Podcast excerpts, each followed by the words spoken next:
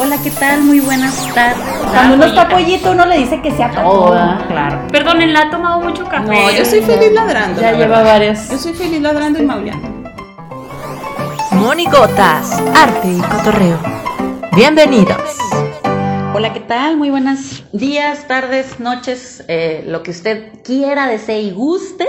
Y sean bienvenidos a esta segunda emisión de este hermosísimo podcast que titulamos con muchísimo cariño Las Monigotas. Mi nombre es Judith Gardea y presento de igual manera con muchísimo cariño a esta preciosidad de con co-conductora a doña Lorena Moncayo, que esta tarde también nos acompaña. Hola, ¿qué tal?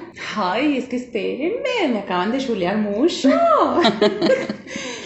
Eh, estoy muy contenta de estar nuevamente aquí y estoy aún más contenta porque el día de hoy tenemos una súper invitadísima, una persona que yo admiro mucho, mi chulita, de verdad. Es nuestra queridísima Georgina Ayú. Muchachas, qué bonito se siente ese recibimiento. Oigan, muchas gracias, pero aparte, fíjate, Nancy, teníamos como tres años sin vernos en persona, en Sí. vivo y a todo color. Sí, sí. Y es como si no hubiera pasado el tiempo. ¿Verdad que no? No. Y, y no nos conocíamos Ajá, persona. sí, claro, claro, claro. Entonces, ahorita que Nancy llegó tarde, Para variar. cabe destacar. Bueno, Llegué y me hicieron sentir como en casa. Bueno, hasta postre me dieron, postre de la abuela. Entonces, qué Muy padre. Muchas gracias. gracias a ti por aceptar la invitación. No, pues aquí andamos en el, en el mitote que tanto nos gusta. Qué padre. E- Eso, eso es lo principal que es el, la principal razón para que nosotros hagamos el, este podcast es precisamente el mitote, ¿no? Este, ya después de tanto, de tanto encierro, que fíjate que precisamente, eh, hago, hago paréntesis, la, el- la emisión pasada, también nuestra invitada fue así de hace mil años que no te veía y, y todo esto, ¿no? Entonces es una excelente oportunidad porque muchas veces ni por la pandemia nos habíamos dado la oportunidad de hacer este tipo de cosas, ¿no? Antes de la pandemia no veías a la gente porque andabas haciendo muchísimas cosas, ¿no? Haciendo, sobreviviendo, ¿no? Y ahora que nos estamos dando esta oportunidad es este es reencontrarnos, es re- reencontrarnos de nuevo con el teatro, reencontrarnos de nuevo con viejos, viejas amistades, eh, viejos recuerdos y es remover toda esta caja y pues ahora sí que brindarlo a todo el público, ¿no? Sí, sabes que también es como, no sé si a ustedes les ha pasado, pero priorizar. O sea, a mí me han caído muchos veintes. Eh, de repente tampoco te voy a decir que me he centrado en la reflexión porque si he tirado barras, si he estado en Netflix, si he estado... Ay, ya metí un gol. No, Patrocínanos. No, sí, sí me ha dado mucho mi tiempo. Es que saben que a mí, personalmente, me hacía mucha falta disfrutar a mi familia. O sea, yo desde las 7 de la mañana fuera de casa, a veces llegaba a las 2 de la mañana y era de, ya llegué vieja, ya llegué, bueno, viejo, ya llegué viejo, ya me voy viejo, como en la película de, De Pedro Infante, Infante, o claro. sea, llegaba, mal comía, me iba, mal venía, entonces mis hijos y mi esposo me veían poquito. Yo era de la calle, o sea, yo andaba en proyecto en proyecto, en, en compromiso, en cosas así. Y cuando llegue este encierro, fíjense que ya me voy a extender, ¿qué tiene? No, no, no te preocupes. Yo una vez, malamente, yo las redes sociales, a mí las redes sociales me gustan para tirar relajo. Claro. O sea, yo, la verdad, yo respeto mucho lo que cada quien quiera publicar, pero yo no me clavo. O sea, para mí es para pasarla chido, para reírme, para ver el meme y ya la denuncia, el todo lo demás, me lo aviento en otros lados. Claro. Entonces, para mí sí es más relax. Y se me ocurrió poner, oye, cuando empezaba la pandemia, porque me acaba de aparecer en recuerdos, por eso es que lo traigo así muy fresquecito, que si realmente tan mal se sentía la gente en su casa. Y la gente la agarró por otro lado, de que claro, los que no tienen que comer y que tú, que con la violencia y que, hijos, me, me tragaron, ¿no? La violencia intrafamiliar. Espérate, espérate, espérate, espérate, espérate. Entonces yo fue, ay, cámara, espérense, o sea, a lo mejor no me expliqué bien, porque también, este, espérense, no, no era de, no era por ahí, no, de ese no quiero ofender a nadie. Y me, me cayó el 20 de que para mí el, el primer mes de encierro, que fue como el más crucial para todos y el más Sí, difícil, Sí, sí. y en el que el mundo se quería jalar los cabellos y, y todo, y que sí hubo muchos casos muy fuertes de, de todo, de desempleo, de violencia, de inseguridad, de, de insatisfacciones, de miedos, de incertidumbre, para mí fue bien, bien acogedor. porque me di la oportunidad de estar en mi casa con mi familia.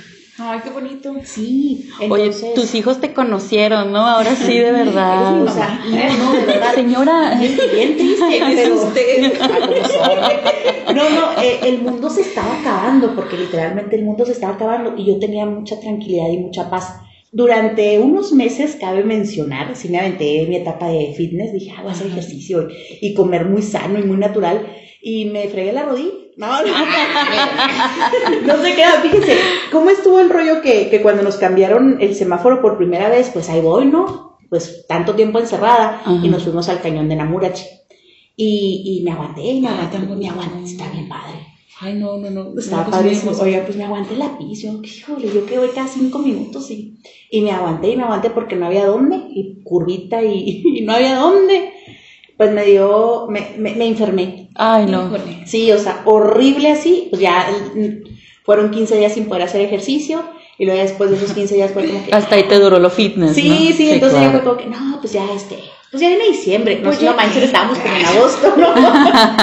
y así me he aventado hasta ahorita. Eh, es que de verdad, de verdad, chicas, no, no crean que yo me estoy así haciendo como que la súper importante. Mi vida era muy ocupada, le di mucha importancia al trabajo. Sí, sí. Prioricé muchísimo el trabajo y los proyectos y lamentablemente prioricé quedar bien con los demás. Claro. O sea, primero los demás después mi familia y allá ah, después de quién sabe cuántos pisos yo. claro. Entonces, cuando empieza la pandemia, cambio el chip y obviamente primero mi familia y bla, bla, bla, bla, bla. Y ahorita ya después de, de este trabajo que he tenido con, con mi terapia, con Ajá. mi reencuentro, con mi descanso, con mi tiempo, con este encierro que, que sí me ha traído conflictos y he tenido pérdidas y ha habido algunos sucesos así graves y fuertes, pero ahorita estoy al revés. Ahorita primero yo y ya los demás que se hagan Es que esa es la clave. Oye, que es, es bien interesante que va subiendo en el escalón, ¿no? O sea, como comentas, al principio, primero el trabajo, luego mi familia, luego, o sea, luego, y luego de mi familia es desglosas, ¿no? Luego mis hijos, luego mi esposo, luego mi mamá, luego mi tía, luego mi sobrina, no sé, no, así todo el... Y lo- luego mis amigos, este... ¿Y subsuelo? Sí, y lo, deja tú, lo todavía pones, luego mis enemigos, mi mascota. mi mascota y luego yo, bueno, la mascota va así en el, en Sí, el rango de la familia casi, ¿no? Pero, pero ándale, ¿no? Y luego ya al final tú. Y entonces esta parte fue como de ir subiendo, ¿no? En el escalón del amor propio, hasta el punto de que ahorita precisamente, ¿no? Ya, si no es que todos, o, o por lo menos muchas personas, estamos en esa parte, ¿no? O sea, en la cual ya empezamos a tener verdadero amor propio.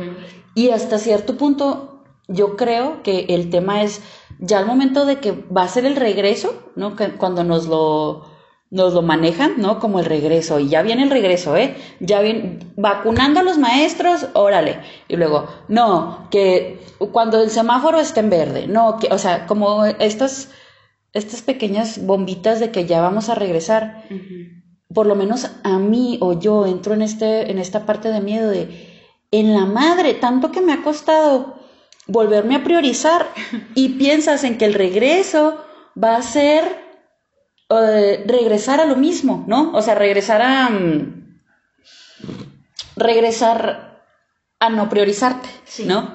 Entonces como que no pensamos en que nosotros ya no somos esas mismas personas exacto. antes de la pandemia, ¿no? Exacto, ya, ya nos tenemos que dar a la tarea, o más que dar a la tarea, ya estamos obligados a que una vez que conocemos todo lo que hemos aprendido, pues a no repetirlo, ¿no? O sea, creo que eso, eso es como que bien, bien importante. Es que sabes que era una necesidad social, de verdad, porque todos éramos priorizar todo. que Exacto. Y fíjense que yo sí he pensado mucho en esto del regreso y, y la verdad, yo sí me he cuestionado si voy a tener dos cosas. Número uno, la misma fuerza de voluntad que tenía para andar del tingo al tango, las ganas y sobre todo, si voy a tener la condición física. Me he vuelto una persona sumamente sedentaria, o sea, de verdad así, de, de disfrutar así, estar en mi cama acostada y de repente sube mi hijo a mi recámara y me digo, mamá, no vas a hacer nada, ¿no? Y no se la cree. O sea, me dice, de verdad, de verdad, no vas a hacer nada. Y no, no, o sea, no. Y como también a ellos les cambió ese chip, ¿no? De, de mamá madre, de mamá anda arriba abajo, este, no la veo, sube, baja, corre, ve y todo. a, a tener esa paz y esa tranquilidad. Claro. Fíjate que, que, que sí es bien, bien importante también esta parte de ver las cosas buenas del, del coronavirus. Saben que también algo que me llama mucho la atención, el impacto que tuvo y todo el mundo, la urgencia y la necesidad de hacer teatro. ¿No les tocó? Sí, La- claro. La risa, ¿no, no les tocó? Fíjate No, que, o incluso más allá de hacer teatro, de hacer Algo artístico. algo artístico, o sea, de, de obviamente pues eh, nosotros como teatristas, ¿no? Pues esa es la urgencia que nos da, Sí. pero realmente sí ha pasado o sí pasó que en general a mucha gente le dio por hacer arte. ¿Y sabes qué? Que por primera vez en la vida nos tomaron en cuenta en educación. Porque fue priorizar todo este rollo de las emociones y pues qué son las emociones y cómo las puedes proyectar. Como las proyectas a través del arte, sí, ajá. con dibujos, con, bueno, con teatro no tanto, pero por ejemplo lo que hemos manejado nosotros en, en las escuelas, porque aquí todas somos docentes, Ajá. eh, es que se expresen a través de TikTok. Entonces ellos hacen sus videitos bailando, sus... Que al final de Es cuentas es una manera de hacer teatro. O Claro. sea, se te hace una bomba de tiempo. Eres una bomba de tiempo si no aprendes a expresar lo que sientes. Y en el encierro, más, ¿no? Sí, fíjense que en ese sentido, cuando arranca todo esto de vamos a, re- a resguardarnos en nuestras casas, yo tenía dos estrenos y se me quedaron así de, te vas el martes a tu casa y se estrenaba el sábado. No. Sí, sí, sí, o sea, fue algo así bien, bien fuerte. Y, y lo- el otro montaje nos quedaba un mes para estrenar, ¿no?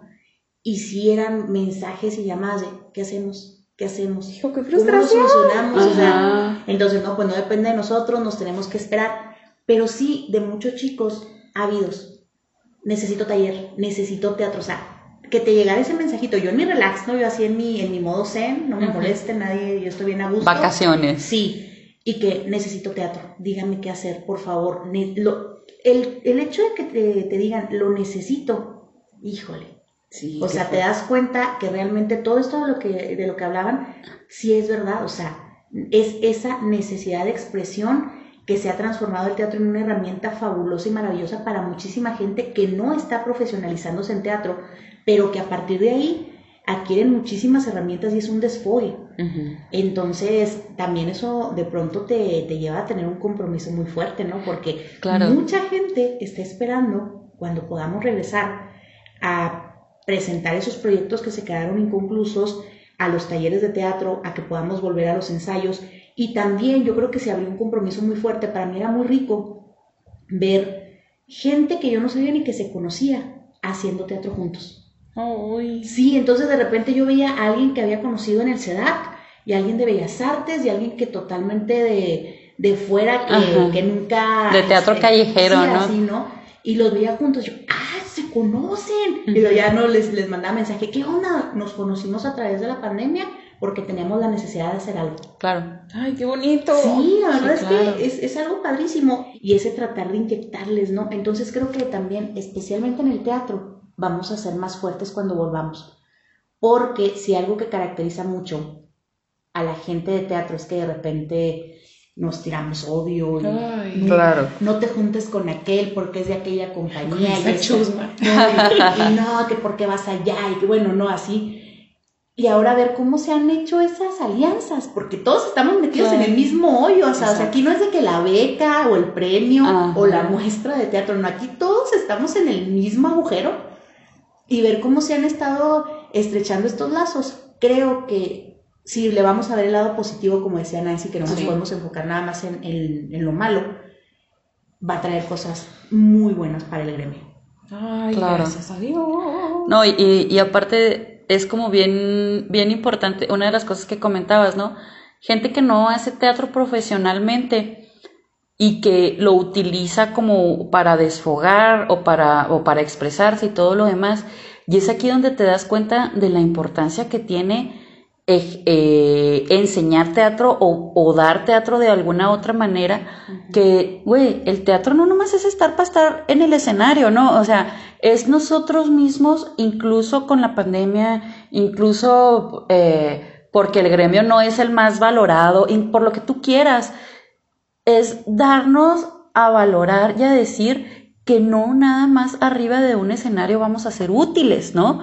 Y es empezar a encontrarle el sentido a algo que nos costó tanto trabajo y que nos sigue costando tanto trabajo para poder tener. Fíjense que tuve la experiencia de, de Foro 4, me invitaron a dar un taller. Me decían, oye, este, para un taller ahora, este, aviéntate con niños. Y yo, no, no. Y, me decía Lilian Viveros, que era mi, mi contacto directo, me decía, Georgina, tienes 20 años dando talleres infantiles de teatro. ¿Por qué me estás diciendo que no? O sea, le dije, porque no es lo mismo. O sea, no es lo mismo. ¿Cómo lo voy a hacer frente a una pantalla? ¿Qué te pasa jamás? Claro. O sea, yo entiendo mis, mis limitantes. Y para mí, a, a todas estas personas, por ejemplo, los estudiantes de Bellas Artes que están haciendo sus prácticas profesionales. Pobrecitos. Y, y, por ejemplo, yo veo en la publicidad en Facebook, te invito a mi taller de teatro para niños de 5 a 8 años y de 8 a 14. Y no inventes, o sea, si ellos no van a salir con todas las herramientas y no van a salir después de haber superado esta, esta dificultad que yo sí le saqué y dije, no, no puedo, si no van a salir más fuertes, ¿qué? O sea, Exacto. entonces, la verdad, la verdad es que esto de estarnos adaptando a, a esta nueva normalidad que esperemos que no se extienda todavía más, híjole, pues ha estado muy Es que complicado. esto es una gran enseñanza y así lo deberíamos de tomar como una gran enseñanza y agradecer por, por absolutamente todo.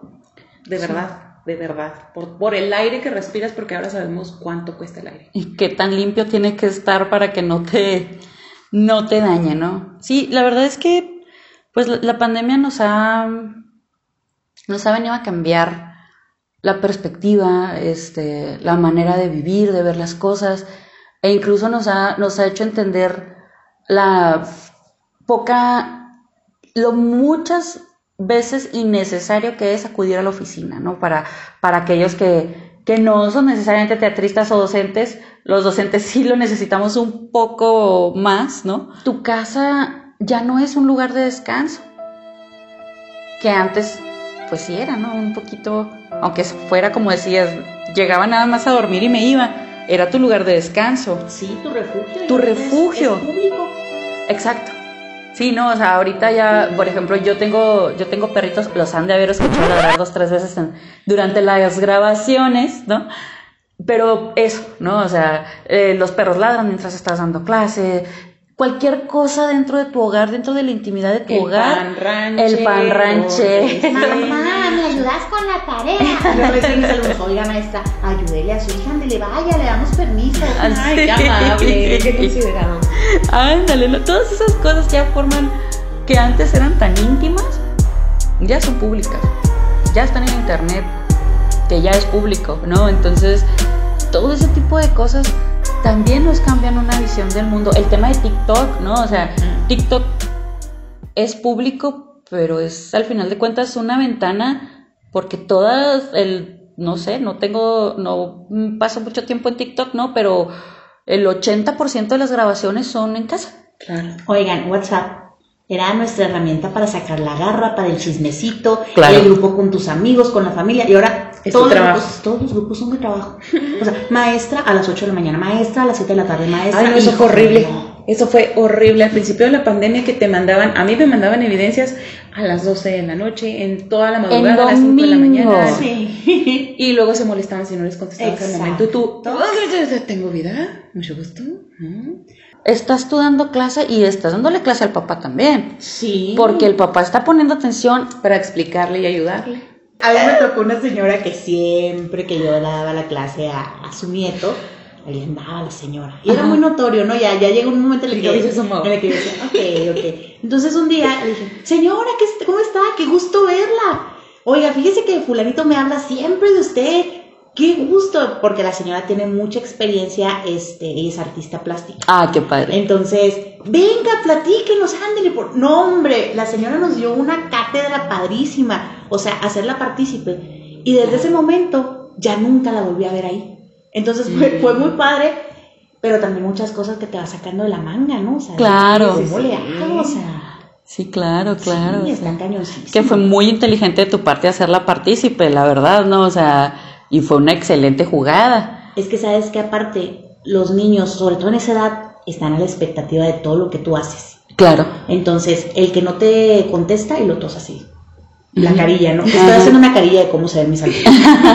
así como la expectativa, hasta se, oye- se, se dejan todo lo que están haciendo así. Ajá. Eh, ¿Por qué no contestó? Sí, y luego, un maestra que no le contesta. Y luego yo, no, seguramente tiene problemas técnicos. Y yo, Que esa es otra, a, to- a todos aquellos que nos están escuchando y sean estudiantes, no sean ojetes con sus maestros, por favor. Es un, este es un llamado sí, de piedad. no les manden mensajes a los, a las, los domingos también, aunque ustedes no lo crean, aunque no lo parezca, también tienen vida sus maestros, ¿no? Este, Y necesitan descansar. necesitan descansar, necesitan vivir, necesitan ir al baño a veces. Oigan, y también no sean gachos, ¿eh? no, no, no los dejen hablando así con las fotos. Exacto, las fotitos también. de la letrita, se siente bien feo. No, no, no. Oye, llegar y decir, hola, ¿qué tal muchachos? Buenos días. Fuck, no se oye nada, ¿no? Así Ah, como sí. que los chavalos con las cámaras apagadas y sin Dormidos. escucharse nada, Yo dormidos. soy tan simplona que ya, ya que no me contestan así, hola chicos, ¿cómo están? Con toda la energía, ¿no? Así, muchachos, ¿cómo están? ¿Cómo les fue su fin de semana? Y luego ya unos segundos, Ah, bien. nada, y luego yo, sí, maestra, nos fue bien, ¿en serio? Y me empiezo a contestar yo sola. Y nada más para botanearse de mí, empiezan a abrir las cámaras y los micrófonos. A ver si es cierto, ¿no? Sí, Oye, entonces tiene muy que agarrar uno sus puntadas así, pero yo creo que también tiene mucho que ver lo simplón que es uno en ocasiones, ¿no? sí, Porque claro. me enojo y quedo enojándome. Claro. Yo, ¿Sabes qué hago en, en- en las clases presenciales? Cuando de plano ya les hablo como doña Lucha.